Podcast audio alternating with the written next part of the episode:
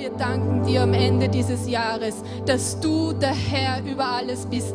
Du bist der Herr der Herren und du bist der König der Könige. Und in dir haben wir das Ja und Amen auf alle Verheißungen, die du in deinem Wort uns gegeben hast. Herr, in dir sind wir Überwinder, Herr, und in dir haben wir mehr als genug. Vater, ich danke dir, dass du gegangen bist, aber uns nicht als Weisen zurückgelassen hast, sondern du hast uns deinen Heiligen Geist gegeben, damit er uns in alle Wahrheit hineinführt, damit er uns überwinden lässt, Herr, damit er uns tröstet, damit er uns beisteht, Vater, in der Dunkelheit in unserem Leben, Herr. Oh, wir danken dir, Vater, wir danken dir für den Sohn, der gekommen ist, um uns ein Licht zu sein, um uns Leben zu bringen, Vater, Herr. Und all diese, diese Güte, Herr, die du uns gezeigt hast, an die wollen wir heute denken, am Ende dieses Jahres, Herr. Und wir wollen dir sagen, Herr, wir lieben dich, Vater.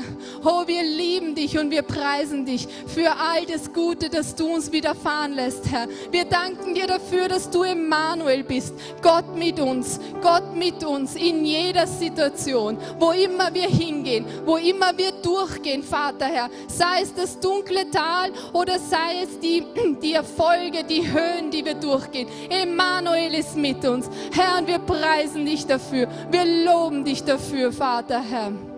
Oh, danke, Jesus.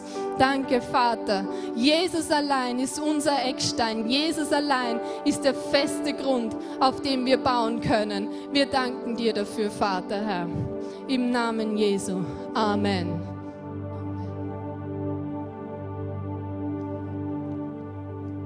Amen. Dankeschön.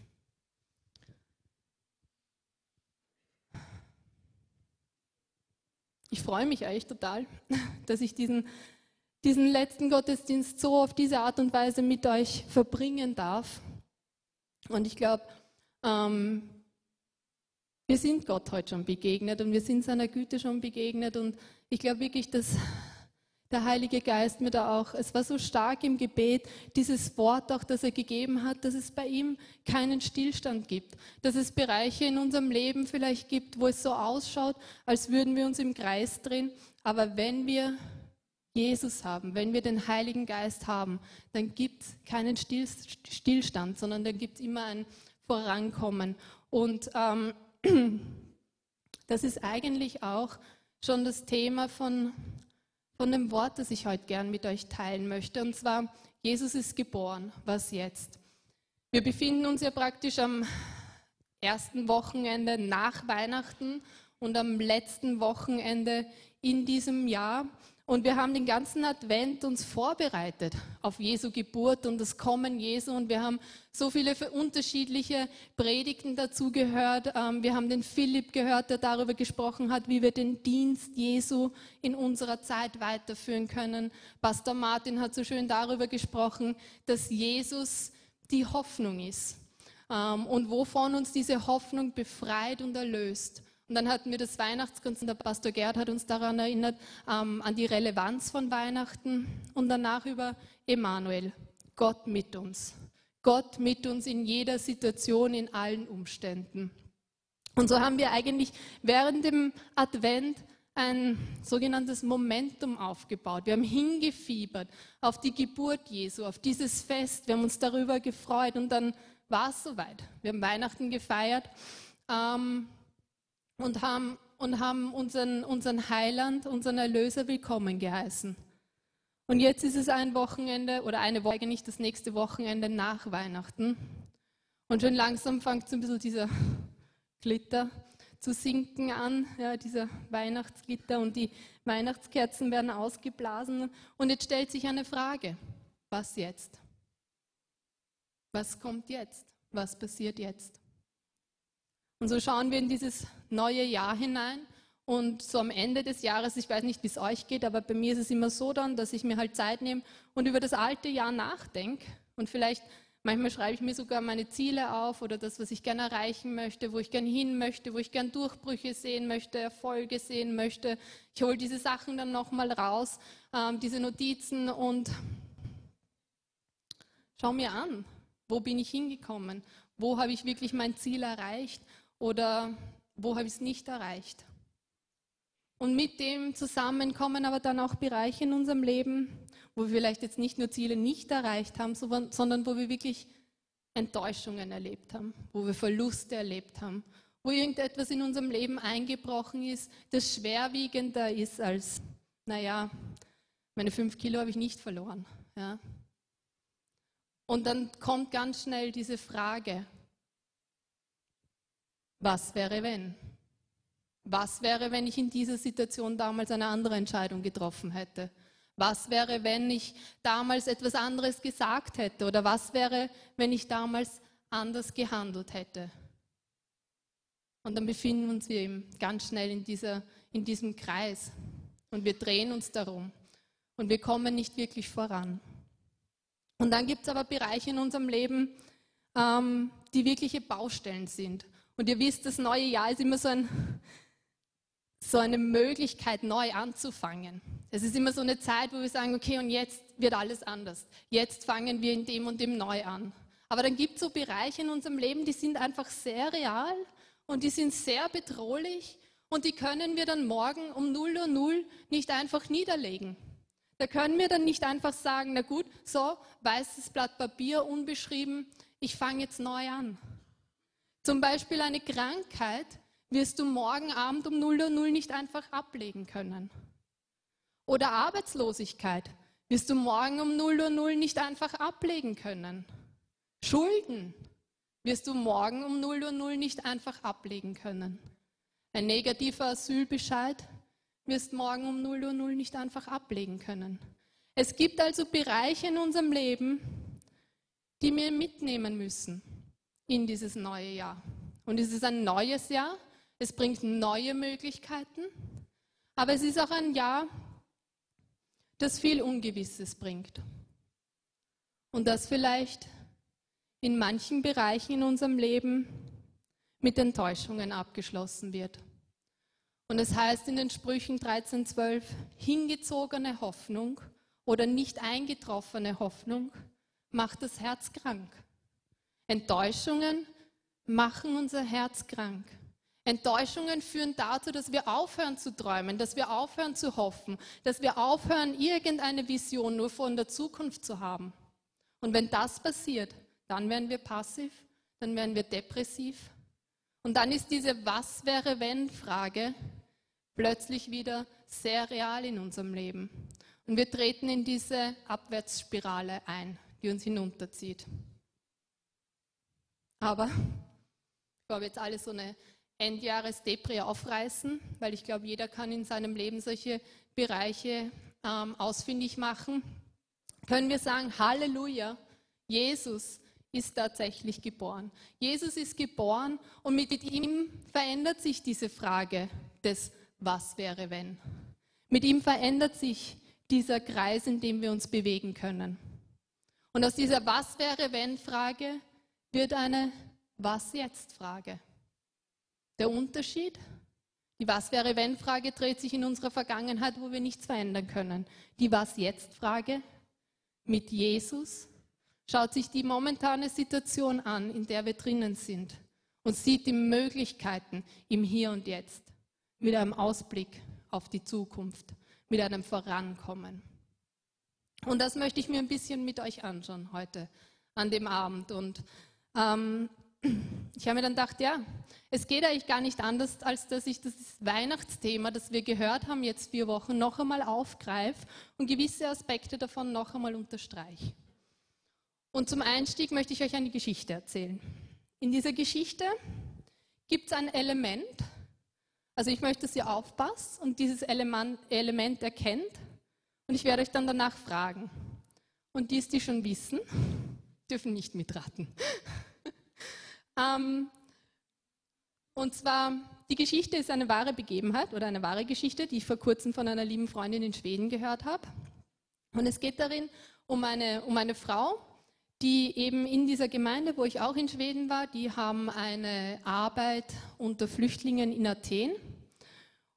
Und die hat gebetet und hat ähm, den Herrn gefragt, ob sie dorthin gehen soll und was sie machen soll.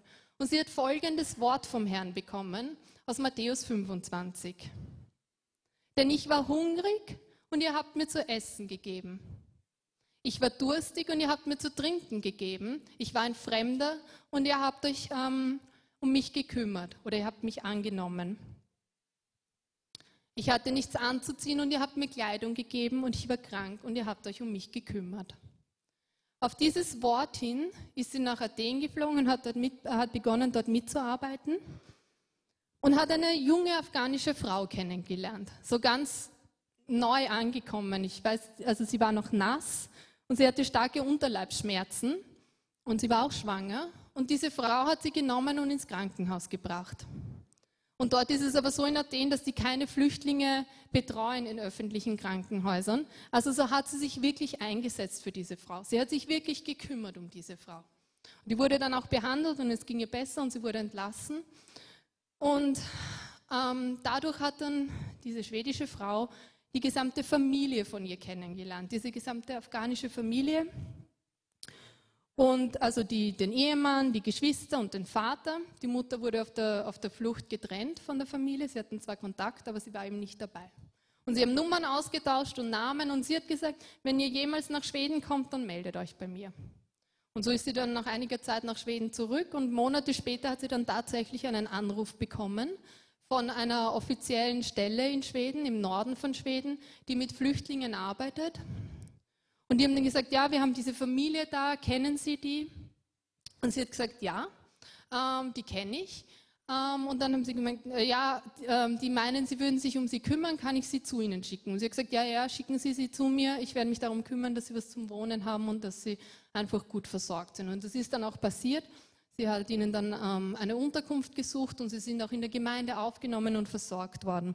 Und dadurch hat sie diese afghanische Familie dann besser kennengelernt. Und eines Tages hat ihr dann der Vater seine Geschichte erzählt. Und da müsst ihr jetzt aufpassen. Er hat gesagt, wir kommen aus einem kleinen afghanischen Dorf, wo eines Tages die Taliban eingebrochen sind und haben viele unserer Nachbarn ermordet. Und zu mir ist einer, ein älterer Kämpfer gekommen und hat zu mir gesagt, in drei Tagen komme ich wieder und ich werde deine Tochter zur Frau nehmen. Und wenn du dich wehrst, werde ich dich und deine Familie umbringen und deine Tochter trotzdem zur Frau nehmen. Und er war Moslem und hat daraufhin, es waren natürlich beides keine Optionen für ihn, ähm, hat daraufhin zu Gott geschrien. Und in dieser Nacht hatte er einen Traum. Und ein Mann ist ihm begegnet und hat zu ihm gesagt, nimm deine Familie und flieh mit dir über die Berge. Und wenn du hungrig bist, dann werde ich dir zu essen geben. Und wenn du durstig bist, dann werde ich dir zu trinken geben. Und wenn du wohin kommst als Fremder, dann wirst du aufgenommen werden. Und wenn du nichts anzuziehen hast, dann wird dir Kleidung gegeben werden. Und wenn du krank bist, dann wird sich jemand um dich kümmern. Auf dieses Wort hin hat er am nächsten Tag seine gesamte Familie zusammengepackt und ist über die Berge geflohen und in weiterer Folge dann nach Athen und Schweden. Meine Frage an euch ist, was ist das entscheidende Element da? Warum hat dieser Mann seine Familie zusammengepackt und ist los? Was war da in ihm? Ihr dürft alle mitraten. Was? Genau. Ähm, die Christine hat es gesagt, Hoffnung. Dieser Mann hatte Hoffnung. Ähm, und bevor, bevor wir aber jetzt in der Geschichte weitergehen oder in, in dem Ganzen, möchte ich eigentlich nochmal zurückkommen, was wir am zweiten Advent-Wochenende ähm, von Pastor Martin gehört haben. Der hat nämlich darüber gesprochen, dass Jesus Christus der Anfang unserer Hoffnung ist. Dass Jesus Christus der Beginn wahrer biblischer Hoffnung ist. Und der klassische Weihnachtsvers lautet ja, ein Volk, das im Dunkeln wandert, hat ein großes Licht gesehen. Und wir sind ja eigentlich dieses Volk, das im Dunkeln wandert. Du und ich sind dieses Volk, das im Dunkeln wandert.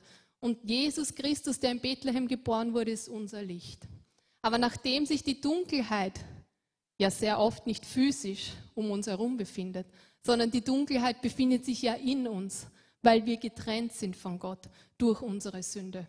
Und aus diesem Grund muss Jesus Christus auch in unserem Herzen geboren werden. Das Licht muss auch in unser Herz hineinkommen.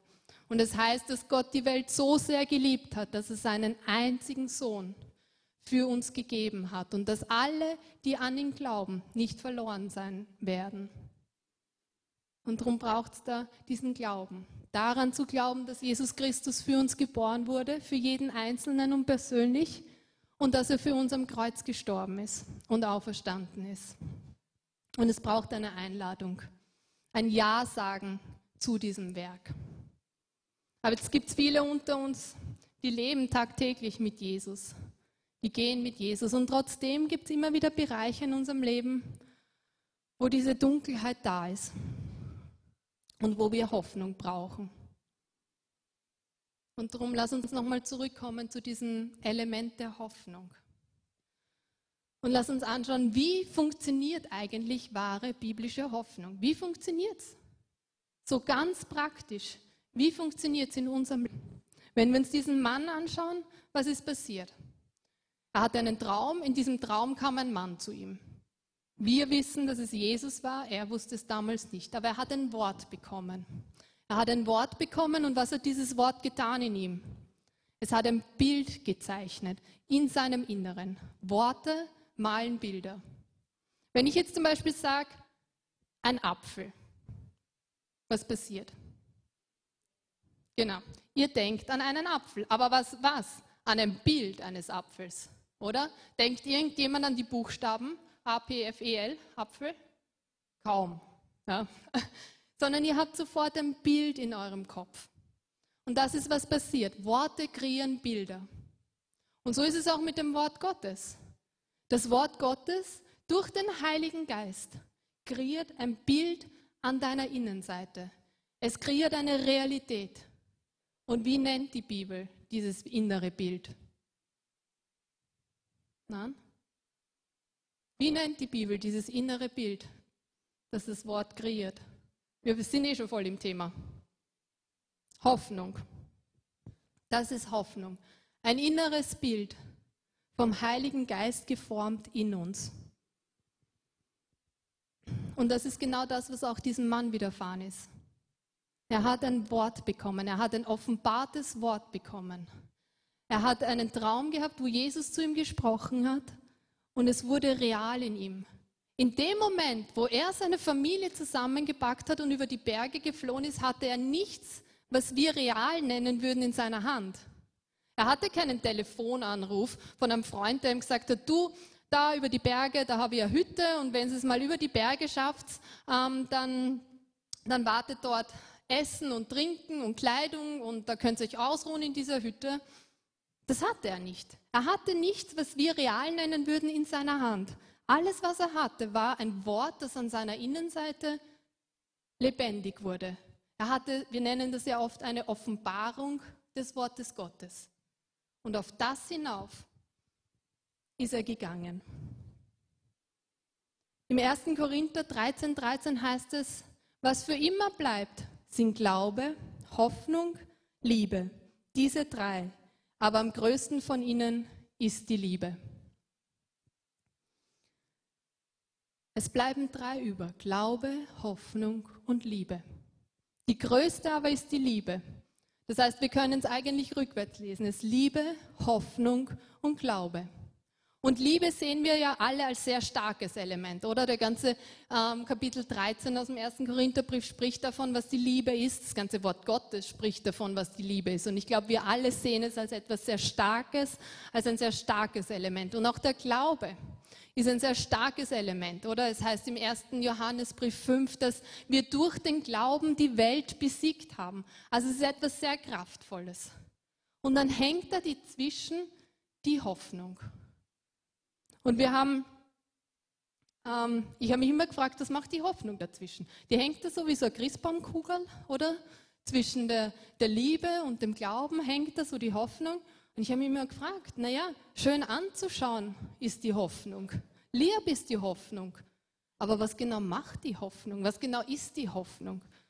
Und genauso ist es ja auch, wenn wir die Funktion einer Sache nicht wirklich kennen, dann werden wir das volle Potenzial nie ausschöpfen, oder? Das ist so wie ich und mein Computer. Der macht viel für mich. Ja? Aber er sagt mir auch, dass ich 13 Updates hinten nach bin. Ja?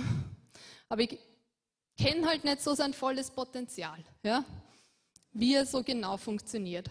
Und so war für mich lange Zeit die Hoffnung. Eine Christbaumkugel, das da gehangen ist zwischen der Liebe und dem Glauben. Naja, ich hoffe halt, dass der Struppi morgen wieder was frisst.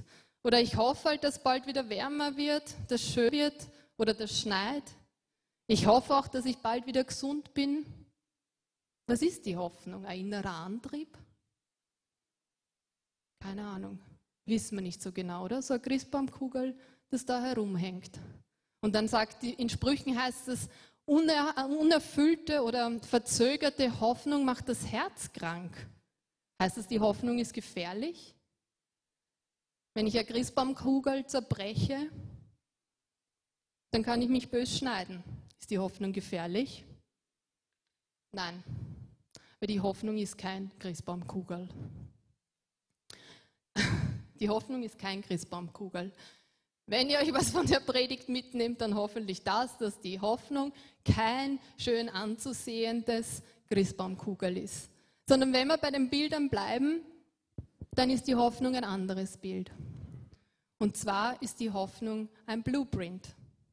Wisst ihr, was ein Blueprint ist? Ich finde, es gibt kein wirklich schönes deutsches Wort dafür. Ne? Also es ist, ein Blueprint ist eine technische Zeichnung oder ein Plan, ein Entwurf von etwas, das gebaut werden soll. Es ist praktisch, ja, es ist ein detailliertes Bild von einer noch nicht vorhandenen Realität. Das ist ein Blueprint. Und damit möchte ich die Hoffnung vergleichen. Etwas, das gezeichnet ist und eines Tages verwirklicht werden soll. Und es heißt im Hebräer 11.1, der Glaube aber ist eine Wirklichkeit dessen, was man hofft. Und dieses Wort, dieses griechische Wort für Wirklichkeit könnte auch übersetzt werden, eine Verwirklichung, eine Realität, eine Substanz. Somit ist der Glaube eine Verwirklichung oder eine in die Realität bringen, etwas Substanz geben, auf das ich hoffe. Seht ihr den Blueprint in diesem Vers? Glaube, Hoffnung, na, ja, Liebe oder Liebe, Hoffnung, Glaube. Liebe ist der Nährboden. Ich kann nicht hoffen, wenn ich nicht darauf vertraue, dass Gott mich liebt, dass, dass Gott treu ist, dass Gott gerecht ist, dass er wahrhaftig ist, dass er immer war, dass er ist und sein wird. Wenn ich diese Gewissheit nicht in mir trage, dass Gott mich liebt und dass seine Verheißungen wahr sind, dann habe ich keinen Nährboden, auf dem ich die Hoffnung bauen kann. Dann habe ich keinen Nährboden für meinen Blueprint. Und ohne Blueprint gibt es keinen Glauben, der es in die Realität bringen kann. Der Glaube ist erst da ganz am Ende. Der Glaube ist erst das Letzte.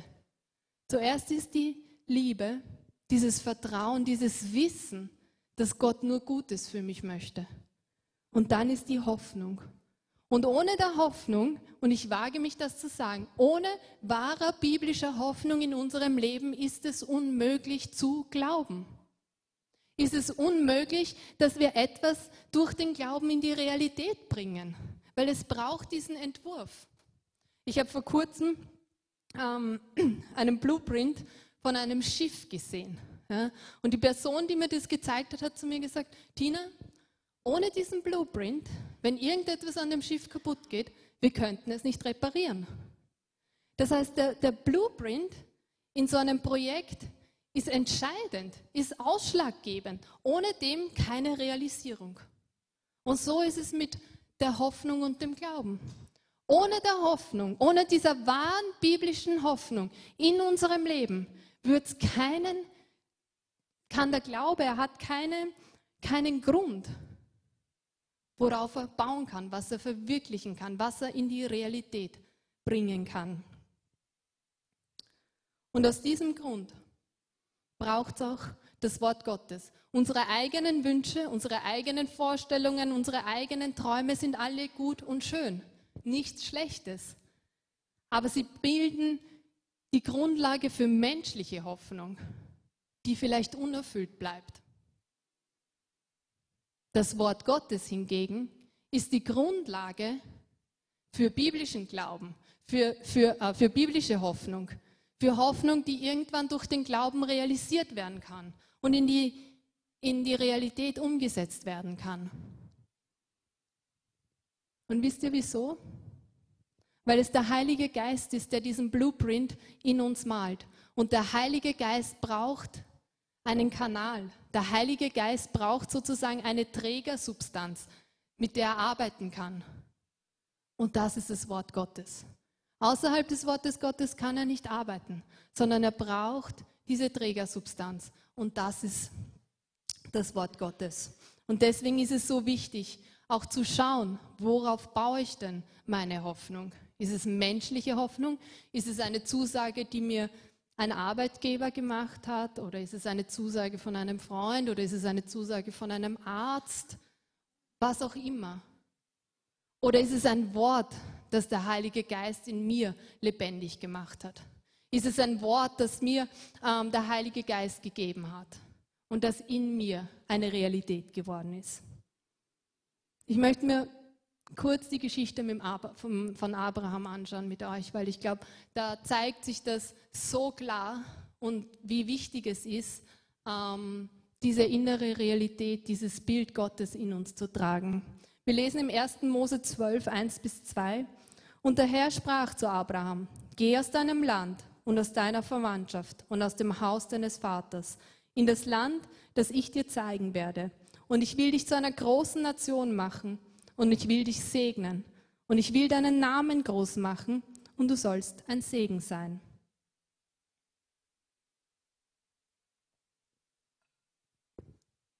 Das ist der Einstieg eigentlich in die Geschichte von Abraham.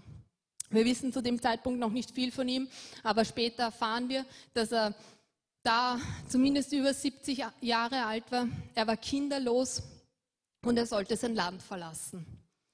Und in diesen, in diesen zwei Versen zeigen sich zwei Dinge sehr deutlich. Das eine ist ein Auftrag, den Gott ihm gibt, nämlich sein Land zu verlassen. Und das zweite ist eine Verheißung, nämlich dass er eine große Nation werden wird, dass er Nachkommen bekommen wird, dass er ein Segen sein wird. Und diese Verheißung, dieses Wort Gottes, spricht in einen Bereich, in einen Lebensbereich von Abraham hinein, wo er sein ganzes Leben lang nur Enttäuschung erfahren hat.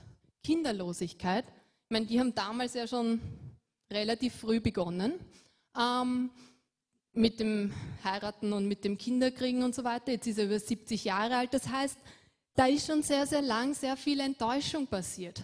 Immer wieder ein Hoffen, immer wieder ein, naja, nächstes Jahr dann vielleicht, ja, und wieder nichts. Und dann nicht nur Enttäuschung, sondern auch ähm, Ausgrenzung in dieser Kultur. Wenn du kinderlos warst, ja, hat es mit Ausgrenzung zu tun, aber auch dieses, naja, Vielleicht probierst du es ja mal mit dem oder probierst du es einmal mit dem. Also diese guten Ratschläge sozusagen, die ihn auch immer wieder wahrscheinlich gedemütigt haben, ja, ähm, wofür er sich immer wieder geschämt hat. Also es ist ein ganz, ganz schmerzhafter Bereich in seinem Leben. Und wenn er jetzt da reinkommen würde und ich würde ihn euch vorstellen, dann würde ich wahrscheinlich sagen, hey Leute, ja, der Abraham kommt jetzt sofort.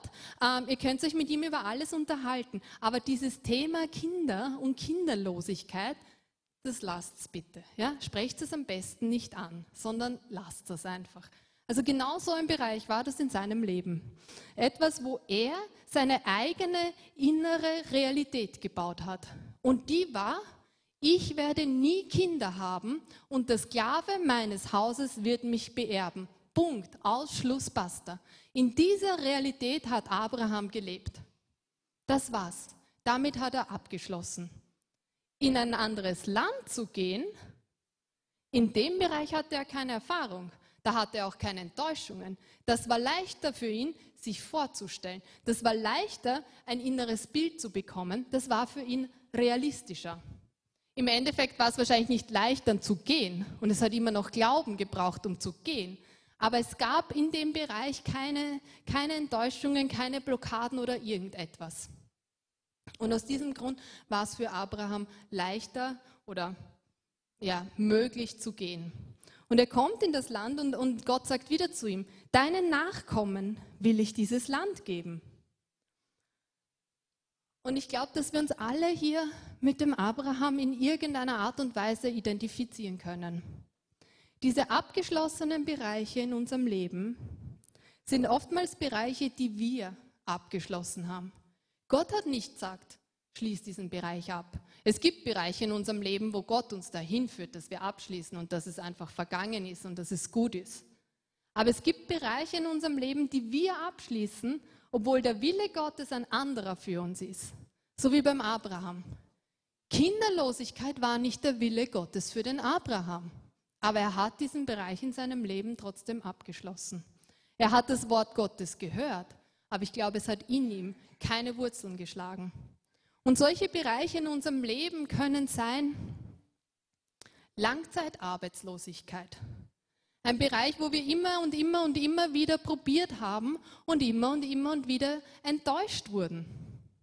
Das kann chronische Krankheit sein. Wir haben über Jahrzehnte oder Jahre mit etwas gelebt und haben es einfach abgeschlossen. Es kann eine kleine Behinderung sein. Wir haben einfach begonnen, diese Dinge in unseren Alltag zu integrieren. Wir haben begonnen, wir sind sehr anpassungsfähig und wir haben uns angepasst. Wir haben uns angepasst und wir haben begonnen, damit zu leben. Und wir leben ganz gut damit. Aber es ist nicht Gottes Wille. Zum Beispiel, Gott hat mich in meinem Leben auf etwas aufmerksam gemacht und das ist meine Brille. Es ist nicht Gottes Wille, dass ich schlechte Augen habe. So hat er mich nicht gemacht. Aber ich lebe mit dieser Brille, seit ich zehn Jahre alt bin. Ich habe gelernt, damit zu leben. Ich finde es sogar nett. Ich finde mich sogar ganz hübsch mit dieser Brille. Aber irgendwann, vor ein paar Jahren, hat Gott zu mir gesagt, hey, das ist nicht, was ich für dein Leben möchte. Das ist jetzt ein kleiner Bereich. Aber es gibt Bereiche in unserem Leben, die sind wirklich gravierend. So wie die Kinderlosigkeit von Abraham. Und Gott hat eindeutig gesagt, das ist nicht mein Wille für dein Leben, Abraham. Weil er spricht ja, dass er ihm Kinder geben möchte. Aber Abraham hat abgeschlossen damit. Abraham hat es zur Seite gedrängt, weil immer wieder Enttäuschungen da waren. Und er ist stehen geblieben. Und was macht Gott? Er spricht nochmal zu ihm. Und zwar im Kapitel 13, 15 bis 16 heißt es, denn das ganze Land, das du siehst, dir will ich es geben und deinen Nachkommen für ewig. Abraham stand bereits in diesem Land.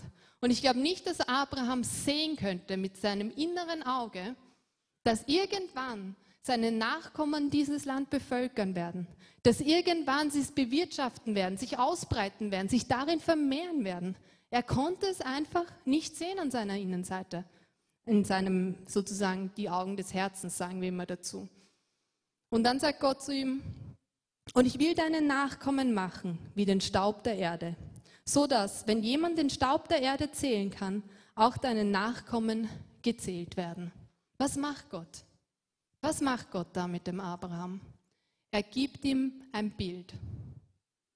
Er gibt ihm ein Bild, das formen soll seine innere Realität. Und damals war Staub ja etwas, mit dem sie tagtäglich wirklich in, in, in, Kontakt kommen sind. Heutzutage haben wir asphaltierte Straßen und wir haben geschlossene Schuhe. Also Staub oder halt Steine sind für uns ja nicht mehr wirklich ein Problem. Aber Abraham hatte tagtäglich mit diesem Staub zu tun. Er wurde tagtäglich erinnert daran, dass Gott ihm Nachkommen geben möchte, die so, ähm, so viele wie der Staub, auf dem er geht. Und in Abraham hat sich begonnen, ein Bild zu formen davon, was Gottes Wille für sein Leben ist. Ein Bild, das anders war als seine innere Realität. Aber wir sind alle Menschen und wir kämpfen alle mit Ängsten und wir kämpfen alle mit Zweifeln. Und so auch der Abraham. Und ich glaube, unsere Ängste und unsere Zweifel sind oftmals am größten nachts. Nachts ist immer alles viel größer. Wenn wir wach liegen und wenn wir über unser Leben nachdenken, dann sind die Ängste sehr präsent. Und in so eine Situation hat Gott wieder hineingesprochen beim Abraham, der wach gelegen ist. Und Gott kommt zu Abraham und sagt, fürchte dich nicht, Abraham, ich bin dir ein Schild und ich werde deinen Lohn sehr groß machen. Und ich glaube, das war so ein Moment, wo Abraham gesagt hat, Oida, ja, wann? Weil er sagt dann, Herr, Herr, Was willst du mir geben? Ich gehe ja doch kinderlos dahin. Und Erbe meines Hauses, das wird Eliezer von Damaskus.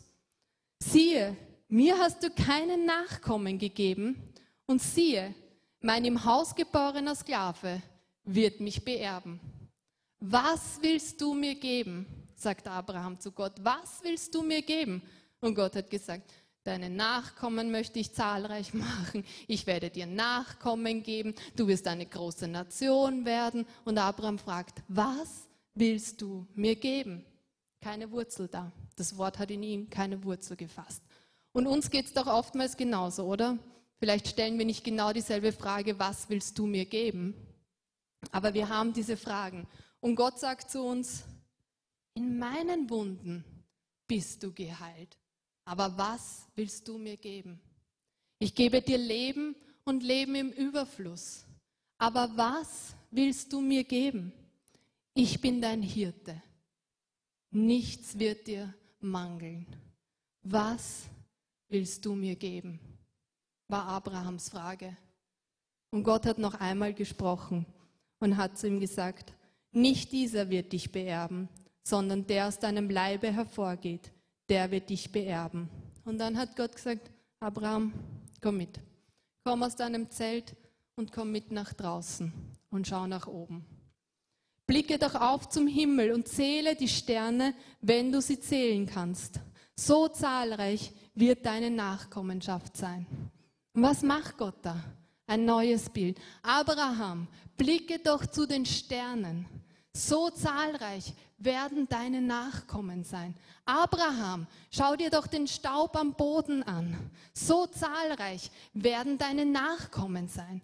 Und Gott beginnt ein inneres Bild zu formen. Schau zu den Sternen und schau zu dem Staub, aber schau nicht länger auf deinen Körper. Schau nicht länger auf die Realität, die du siehst, sondern schau dir meine Realität an. Und meine Realität sind die Sternen und sind der, sind der Staub. Und das sind die Nachkommen, die ich dir geben möchte. Gott formt ein Bild in Abraham.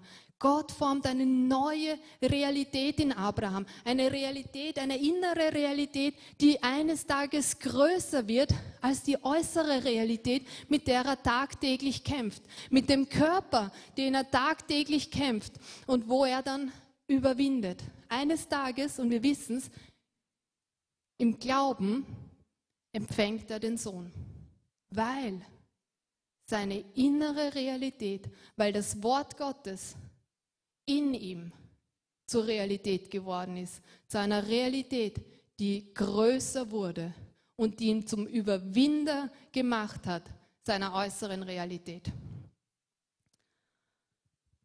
Und es heißt dann in Römer 4, 17, 18, genau wie es in der Schrift heißt, ich habe dich zum Vater vieler Völker gemacht. Ja, in Gottes Augen ist er das, denn er, denn er vertraute auf ihn, den Gott, der die Toten lebendig macht und das, was nicht ist, ins Dasein ruft. Das, was nicht ist, ins Dasein ruft. Da, wo es nichts zu hoffen gab, gab er die Hoffnung nicht auf, sondern glaubte und so wurde er Vater vieler Völker. Es war ihm ja vorausgesagt worden, so zahlreich werden deine Nachkommen sein. Da, wo es menschlich nichts zu hoffen gab, da, wo es überhaupt keine Zukunft für ihn gab, da, wo es überhaupt kein Vorankommen für ihn gab, da, wo er sich ständig im Kreis gedreht hat, da, wo es menschlich nichts zu hoffen gab, da gab er die Hoffnung nicht auf. Da gab er die biblische, wahre Hoffnung nicht auf. Da hat sich in ihm ein Blueprint gebildet. Da hat sich in ihm eine innere Realität gebildet und er hat den Sohn empfangen. War es immer leicht? Nein. Das sehen wir dann auch noch mit dem Ismael. Aber es hat sich begonnen, etwas zu verändern in ihm.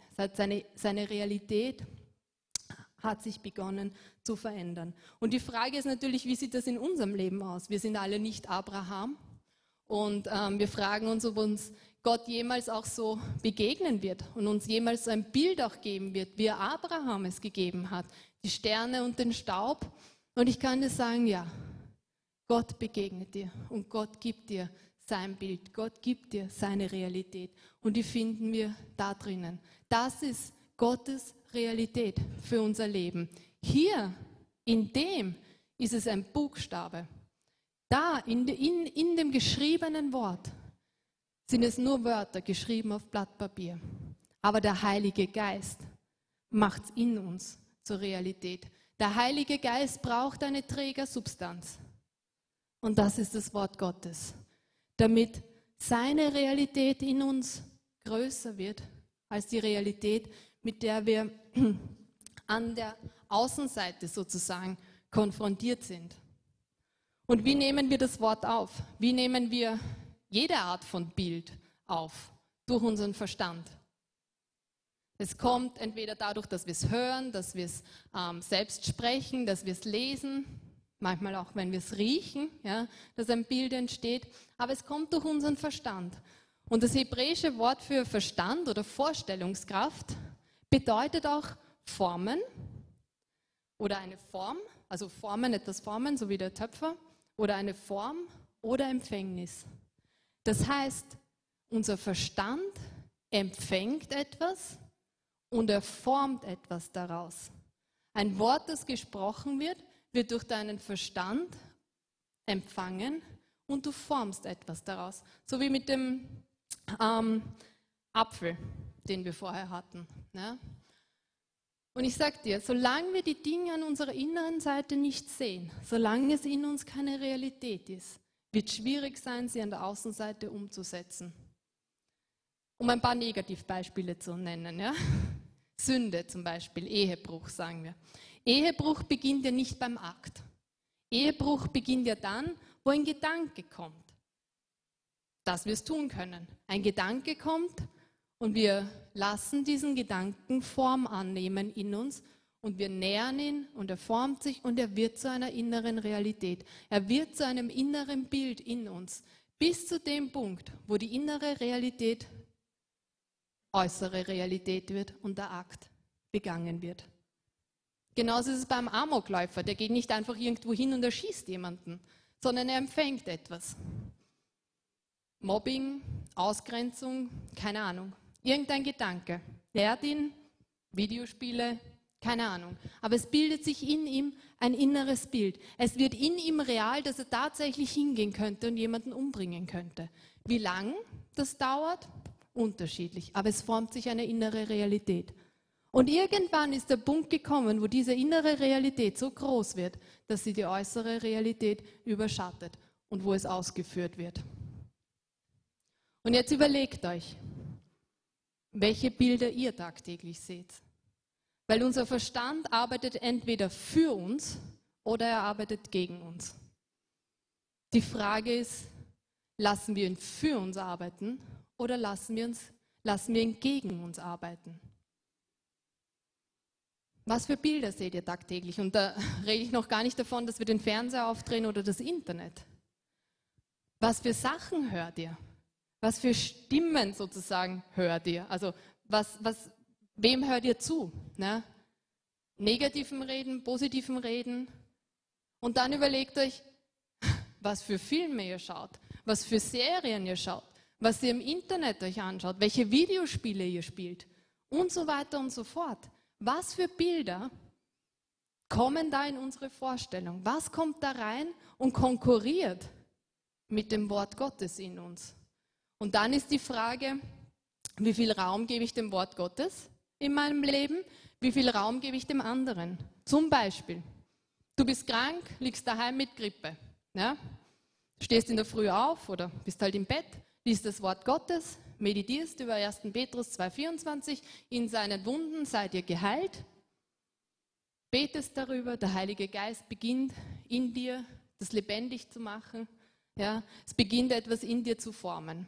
Gut.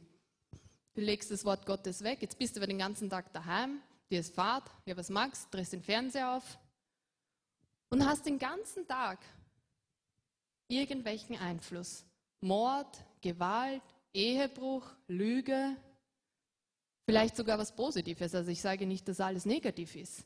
Ja, einfach andere Dinge, gute Sachen auch, die motivierend sind, die schön sind, ja, die dich ähm, ja, motivieren, inspirieren. Alles Bilder, die in dich hineinkommen. Wenn du am Abend schlafen gehst, wie viel oder ja, wie viel hast du noch von dem Wort, das du in der Früh aus dem Wort Gottes gelesen hast? Hast du dieses Bild noch in dir oder hast du die ganzen Bilder, die ähm, den Tag über in dich hineingekommen sind, in deinem Verstand, in deinem Inneren? Und ich weiß aus meiner eigenen Erfahrung, auch gute Filme bewegen mich dazu, dass ich oftmals stundenlang darüber nachdenke ja, ähm, und mir Gedanken mache und dadurch andere Dinge in meinem Leben verdrängen. Ich sage nicht, dass es schlecht ist. Ich sage nicht, dass ich jetzt Filme schauen oder im Internet surfen oder Romane lesen oder die Nachrichten hören schlecht ist. Aber ich sage, dass wir uns bewusst sein müssen, welche Bilder dadurch in uns selbst hineinkommen. Weil der Verstand arbeitet entweder für uns oder er arbeitet gegen uns. Das sehen wir auch beim Abraham. Sein Verstand hat gegen ihn gearbeitet. Sein Verstand hat ihm gesagt, du wirst niemals Kinder kriegen. Dein Körper ist zu alt, der Körper deiner Frau ist zu alt. Es wird einfach nicht sein. Das war sein Verstand, das war seine Realität und sein Bild. Und Gott hat ihm ein neues Bild gegeben, die Sterne und den Staub. Und er hatte den Tag über den Staub worüber er nachsinnen konnte und was ein Bild in ihm formen konnte. Und er hatte nachts die Sterne, die er sich anschauen könnte, konnte und das ein Bild in ihm geformt hat.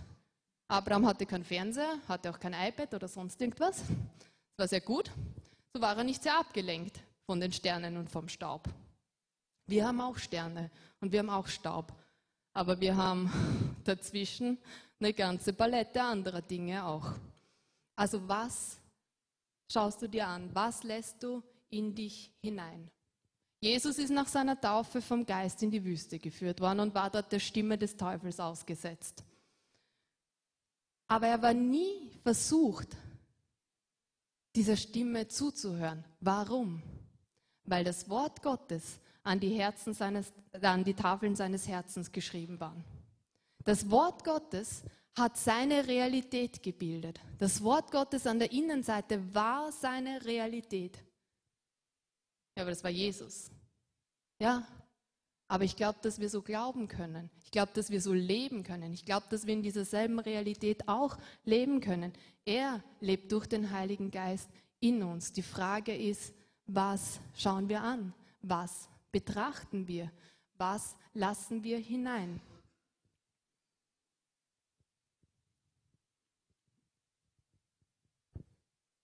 Setzen wir Wächter an die Pforten unseres Verstandes. Und das Wächter können sein Prinzipien, können sein Entscheidungen, zu sagen, das lasse ich rein, das lasse ich nicht in mich hinein. Dem höre ich zu, dem nicht. Abraham hatte eine sehr starke Stimme in seinem Leben. Die Stimme seiner Frau, die Stimme der Angst und des Zweifels. Und wir kennen die Geschichte vom Ismael. Selbst er hat anderen Stimmen nachgegeben. Und er hatte die Sterne und er hatte den Staub. Und er hatte die Stimme Gottes in seinem Leben. Und trotzdem gab es andere Stimmen, denen er gefolgt ist. Hm? Was lassen wir in uns hinein? Jesus hat die 5000 gespeist mit Brot und Fisch. Wieso? Weil das Wort Gottes in ihm eine andere Realität gezeichnet hat. Er wusste, dass sein Vater der Gott des Überflusses ist. Er wusste, dass sein Vater der Gott des mehr als genug ist. Das war seine Realität, nicht das Äußere, nicht die fünf Brote und die zwei Fische, das war nicht seine Realität, sondern dass Gott ein Vater des Überflusses ist, dass Gott für jeden Einzelnen mehr als genug hat. Und dann hat er gedankt und hat begonnen, im Glauben seine innere Realität umzusetzen und hat ausgeteilt. Und was ist passiert? Zwölf Körbe waren über, mehr als genug. Können wir so glauben wie Jesus? Ja, weil das Wort sagt, um größere Dinge Größere Dinge werden wir tun. Größere Dinge, als Jesus getan hat, werden wir tun. Ist es eine innere Realität bei uns? Nein. Also bei mir nicht. Oder noch nicht. Ich glaube, dass der Heilige Geist wirklich etwas begonnen hat, auch in mir aufzustöbern. Ja? ähm, und mich zu fragen, was ist denn deine innere Realität? Wonach lebst du denn? Was siehst du denn? Siehst du die äußeren Umstände? Oder siehst du das, die Grundlage, die ich dir gegeben habe, auf der du stehen sollst? Wodurch du leben sollst, wodurch du handeln sollst, wodurch du überwinden sollst. Philippa 4, 6, 7 sagt, ein ganz bekanntes Wort auch oder Vers auch, den wir immer wieder lesen und ich glaube immer wieder zu früh aufhören. Macht euch um nichts Sorgen, wendet euch vielmehr in jeder Lage mit Bitten und Flehen und voll Dankbarkeit an Gott und bringt eure Anliegen vor ihn. Dann wird der Friede Gottes, der weit über alles Verstehen hinausreicht, über euren Gedanken wachen und euch in eurem Innersten bewahren. Euch, die ihr mit Jesus Christus verbunden seid. Betet, bittet, fleht, sagt Dank in jeder Lage. Richtet euch aus zu Gott, richtet euch aus zum Kreuz in jeder Situation, in der ihr seid. Schaut zu Gott in jeder Situation, in der ihr seid. Sucht ihn in jeder Situation, in der ihr seid. Dann wird der Friede Gottes kommen als ein Wächter über eure Gedanken. Das ist wirklich das griechische Wort.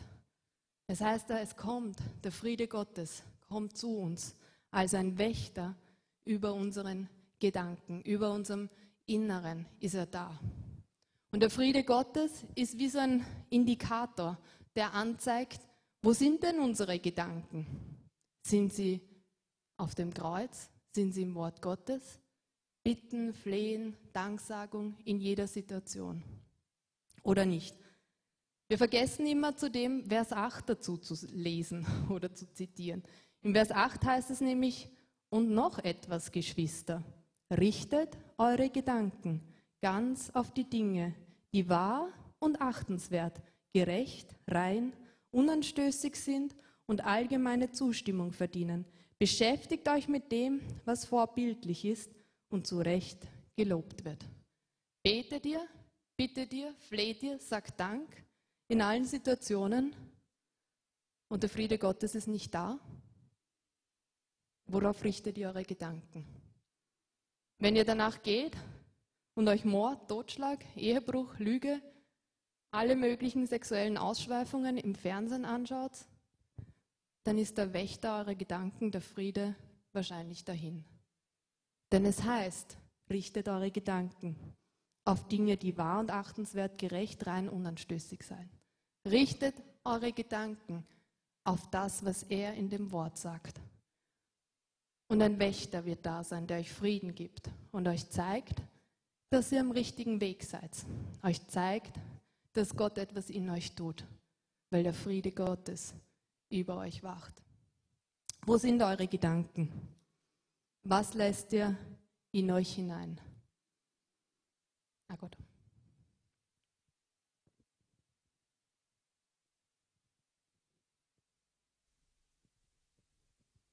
Wir haben begonnen damit, dass es ein Jahr zu Ende geht und dass wir vielleicht vielen Ungewissheiten in einem neuen Jahr entgegenblicken. Und dass es Bereiche in unserem Leben gibt, die wir morgen um 0 Uhr 0 nicht, nicht einfach ablegen können, die uns begleiten werden ins neue Jahr, die real sind, die vielleicht sogar sehr bedrohlich sind in unserem Leben, indem es einen Stillstand gibt oder eine Abwärtsspirale. Aber Halleluja, Jesus ist geboren. Und mit ihm ist eine Fülle an Verheißungen gekommen, die unseren Verstand übersteigt. Und weil es unseren Verstand übersteigt, haben wir da einen, eine Erinnerung, was uns Gott alles verheißen hat. Und dann ist Jesus auf der Erde gewandelt und er hat sein Leben für uns gegeben. Er wurde gekreuzigt und ist zum Vater zurückgegangen und er hat zu uns gesagt, aber ich lasse euch nicht alleine. Ich lasse euch nicht als Weisen zurück, sondern ich werde euch einen geben, der alle Zeit bei euch sein wird. Und er wird euch trösten und er wird euch führen und er wird euch leiten in alle Wahrheit hinein, in meine Realität hinein. Und das ist der Heilige Geist. Und ich bin so dankbar. Ich bin so dankbar, dass wir den Heiligen Geist haben, weil er ist der, der an unserer Innenseite lebt. Er ist der, der mit uns ist. Er ist der, der Immanuel in unserem Leben real macht. Und er ist auch der, der ein Bild malt, der Hoffnung in unser Leben bringt, der diesen Blueprint in uns hineinlegt, sodass wir im Glauben hinaussteigen können, sodass unser Glaube Substanz bringen kann, sodass unser Glaube es verwirklichen kann. Und ich glaube, während ich so gesprochen habe, gibt es wahrscheinlich bei jedem Bereich in seinem Leben, wo er Enttäuschung entdeckt hat, wo er Stillstand entdeckt hat und wo er weiß, er braucht diesen Blueprint. Er braucht eine Realität Gottes in dieser Situation, die seine äußere Realität übersteigt, die eine Grundlage bildet für den Glauben. Und ich möchte jetzt nicht lang beten oder so für jeden Einzelnen, aber wenn du empfindest, dass du diese Zeit jetzt nehmen möchtest mit Gott, wenn du empfindest, dass du diese Bereiche in deinem Leben jetzt erkannt hast, dann möchte ich dich einladen, entweder nach vorne zu kommen oder auf deinem Platz sitzen zu bleiben, aber dir Zeit zu nehmen und den Heiligen Geist zu fragen, was sein Bild für dich ist, was sein Wort, sein spezifisches Wort aus dem Wort Gottes für dich ist, was er in gewisse Situationen hineinspricht und was er in dir zur Realität werden lassen möchte. Worüber du nachsinnen kannst, worüber du nachsinnen sollst, worüber du meditieren, wie wir so sagen, das Wort, über dem wir nachsinnen ähm, sollst damit es Realität wird, damit es eine Grundlage wird, auf der du bauen kannst. Und wenn du aber hier bist und du sagst, Jesus Christus ist noch gar nicht mein Erlöser, ich habe diese biblische Hoffnung ja noch gar nicht, dann lade ich dich ein. Dann komm auch nach vorne, dann sprich mich an und dann können wir gemeinsam beten. Und dann können wir dafür beten, dass Jesus in deinem Herzen geboren wird, dass du das Licht in deiner Dunkelheit, dass du dem begegnest. Vater Herr, ich danke dir. Ich danke dir, dass wir in all dem eine Sache sehen und das ist deine Liebe für uns. Du hast uns deinen Sohn geschickt. Du hast das Wort Fleisch werden lassen, damit er uns Hoffnung bringt, damit er uns Verheißungen bringt, auf denen wir unser Leben bauen können. Vater, ich danke dir, dass wir nicht alleine in ein Jahr voller Ungewissheiten hineingehen müssen. Herr, ich danke dir, dass wir nicht alleine in dieses Jahr gehen, wo wir vielleicht nur Dunkelheit sehen, sondern dass wir dein Wort haben, das in uns zur Realität werden möchte, das in uns zu diesem Blueprint werden möchte, auf dem unser Glaube ähm, tätig werden kann. Herr, ich danke dir so sehr für dein Wort. Ich danke dir so sehr, dass du uns nicht als Weisen hier zurückgelassen hast, sondern dass uns deine Liebe begegnet, in Form deines Wortes, in Form deines Heiligen Geistes. Herr, und ich bitte dich, Heiliger Geist, komm, komm und sprich hinein in die Bereiche, mit denen wir abgeschlossen haben, wo wir unsere eigene äußere Realität angenommen haben wo wir stehen geblieben sind, obwohl es nicht dein Wille ist. Herr, zeig uns diese Bereiche. Manchmal sehen wir sie gar nicht mehr, weil sie so tief vergraben sind. Heiliger Geist, ich bitte dich, dass du jetzt Dinge hochbringst, dass du Dinge aufzeigst. Und du bist nie nur jemand, der Dinge aufzeigt, sondern du bist jemand, der der Ausblick gibt, der uns in die Zukunft schauen lässt. Und so bitte ich dich, dass wenn du diese Dinge aufzeigst, dass du auch ein Wort gibst, dass du ein Bild gibst, Vater Herr. dass du ein Bild gibst, das zu einer inneren Realität werden kann, so dass unser Glaube die Welt überwinden kann.